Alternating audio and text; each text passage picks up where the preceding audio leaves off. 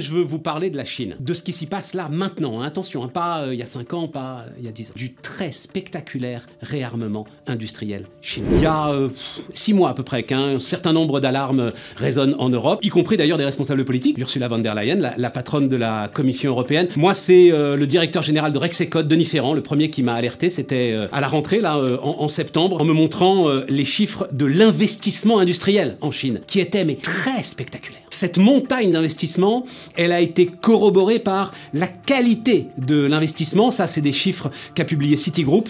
Je vais les résumer très simplement. La moitié des robots industriels du monde ont été installés en Chine l'année dernière. Ça donne comme résultat, là encore, un chiffre spectaculaire. La production industrielle chinoise aujourd'hui dépasse l'addition des neuf pays qui derrière la suivent dans les classements de production industrielle. Vous voyez le truc?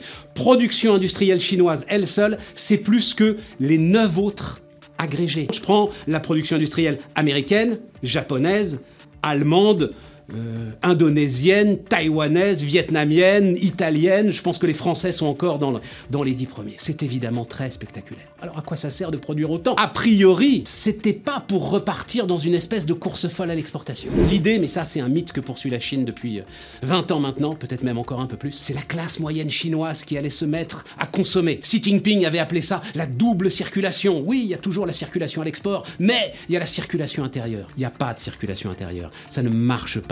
Les Chinois ne consomment pas. Les Chinois sont inquiets. Ils épargnent massivement 28% de leurs revenus disponibles. Alors le résultat? Ben le résultat, c'est comme dans les années 90. Machine à subvention massive, on écrase les prix au tapis et on déverse la production industrielle sur le monde entier. Mais ce qu'on a connu en 2000, on va le connaître puissance 10. Alors, en 2000, au début du siècle, hein, notre réponse, vous la connaissez par cœur, tout le monde la connaît. Serge Turuc, le patron d'Alcatel. Faiblesse, c'est formidable, il fabrique en Chine, très bien, ça va faire baisser l'ensemble des coûts de production.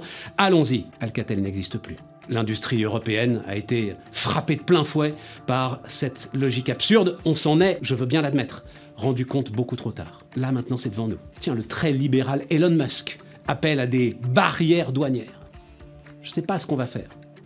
Mais en tout cas, cette fois-ci, on ne pourra pas dire qu'on ne savait pas.